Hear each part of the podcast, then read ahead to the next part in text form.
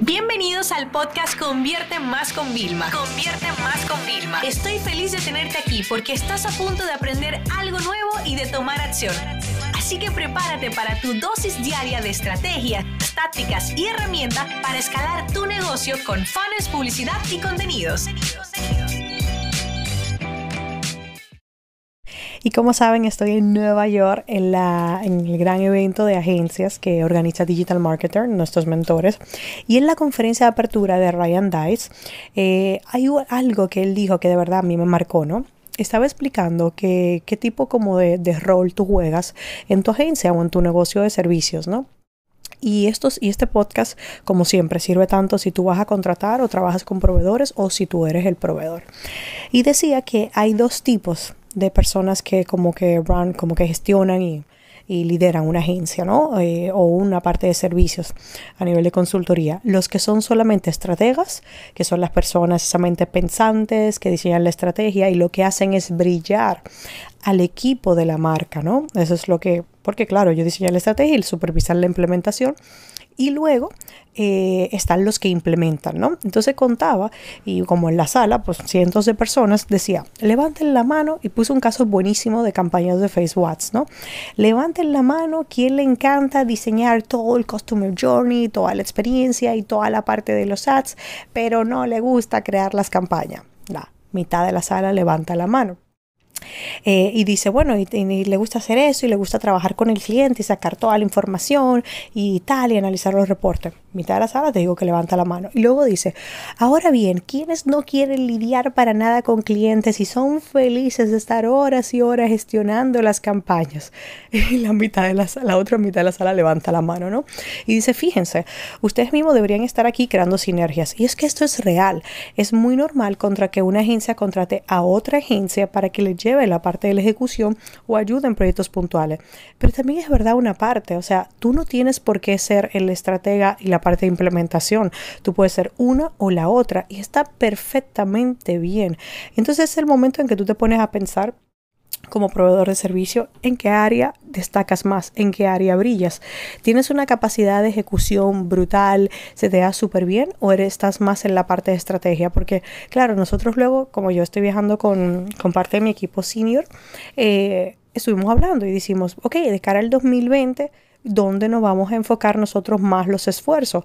Porque claro, con la parte ejecutora estamos limitados a X clientes de celebridades al año, pero con la parte de, estrategia nosotros podemos abrir nueva línea de negocio para nosotros poder ayudar. Entonces, esto de verdad que me, que me dejó bastante pensando y me llevó a la conclusión de que en la vida, ¿vale? Eh, siempre hay alguien que ama el trabajo que está haciendo y siempre hay alguien que ama el trabajo que a ti no te gusta hacer. Entonces es el momento de buscar quiénes van a ser tus aliados, cómo vas a crear alianzas estratégicas y también una cosa importante que también estuvo comentando y a mí se me quedó, y es que yo creo que todos los que hemos estado, que pasamos de un negocio de uno solo y empezamos a contratar y hacemos servicio, pasa esto ah, eh, coges cliente, la carga de trabajo se dispara, entonces contratas más personas. Entonces los gastos se multiplican. Porque, por ejemplo, en mi equipo tú entras y me lo voy a inventar, ¿vale? Imagínate que yo te pago, para poner número redondo, 10 mil dólares. Pero claro, para tú hacer tu trabajo, tú necesitas 3 mil dólares más, otra posición. O sea, tú me tienes saliendo por 15 mil dólares. Entonces, claro, he agregado esos 15 mil dólares de gasto por ponerte un ejemplo, ¿no? Entonces, claro, tú dices, ah, tenemos los clientes, estamos bravos, contratamos a personas. Llega el momento de pagar la nómina y dice, oh, oh, necesito más clientes para poder pagar la nómina. Y llegan más clientes y tú tienes que contratar más personas. Entonces, terminas en un momento en el que o te arriesgas porque sabes que vas a ir bien y puedes buscar líneas de crédito y ayuda, lo que sea, o terminas despidiendo a todos y volviendo a comenzar tú solo con una persona o tú solo directamente, ¿no? Entonces, tenemos que tener mucho cuidado en ese ciclo vicioso porque realmente eh, si nosotros vamos a coger otro cliente tenemos que primero pensar cómo aporto más valor y cobro cómo cobro más. ¿ok? Eso es sumamente importante tenerlo en cuenta. Ustedes saben cuál es mi teoría. Puedes cobrar más. Y hay algo que tiene que quedarse grabado en tu cabeza. Si una persona constantemente que hace servicio te dice que está ocupado, está ocupado, está ocupado, es que no cobra lo suficiente. Es que esto es así. O sea, o eres una mente muy, muy creadora, muy innovadora, que te gusta estar de proyecto en proyecto. Y bueno, no solamente por tu línea de servicio que estás mm, eh, siempre sin tiempo, sino porque lideras distintas cosas. Pero si tú nada más haces servicio y nunca tienes tiempo, siempre estás ocupado, siempre estás estresado, entonces estás cobrando muy poco. O sea, no estás sabiendo vender tu servicio, no estás sabiendo empacar bien tu oferta, no estás haciendo que el cliente perciba el valor. Porque déjame decirte algo, así como Ryan nos puso ese ejemplo de que hay gente que ama la estrategia y otros que aman implementar, eh, es un ejemplo claro en la vida de que el cliente que no te va a pagar a ti, va a haber otra persona que sí le va a, poder pagar y tú tienes otros clientes que sí te van a pagar a ti. O sea, en este mercado lo bueno que hay es que hay para todos, hay comida para todos. Entonces, aquí, ¿qué conclusión te dejo? Número uno, ¿qué vas a hacer? ¿El estratega o el implementador? Sé que todos queremos comenzar haciéndolo todo, pero llega un momento en que tienes que decidir qué es lo que más te apasiona. No solamente lo que te da más rentabilidad, sino también lo que más te apasiona. Número dos, si de verdad estás tan agobiado que estás todo el tiempo sintiéndote así, igual deberías replantearte ya subir tus precios. Y déjame decirte algo, a todas las personas que nosotros estamos entrenando y que les retamos, le decimos ven y en público, en mi mentoría, les reto a que suban sus precios, ¿sabes qué es lo peor que ha pasado? Nada, realmente le ha funcionado porque van con actitud y los clientes le dicen, ok, perfecto, han subido el valor y qué cliente no quiere que le den más.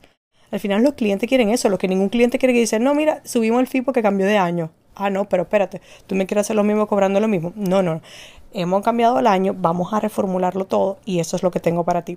Así que bueno, eso fue del primer día. Mañana estoy súper ilusionada. O sea, al momento de grabar eso, usted sabe que tiene un día de retraso porque eh, voy a ver por primera vez a Gary Vee en persona y tengo muchas expectativas con su conferencia. Así que bueno, ya mañana os contaré algo que se me haya de verdad quedado guardado y algo de lo que yo haya generado como algún cambio ya o esté planificando un cambio, porque creo que esos son el tipo de insights, el tipo de conocimientos que realmente como que se quedan en nosotros porque generan un cambio. Así que ya sabéis, os mando un abrazo grande desde Nueva York. Esta sesión se acabó y ahora es tu turno de tomar acción. No te olvides suscribirte para recibir el mejor contenido diario de marketing, publicidad y ventas online.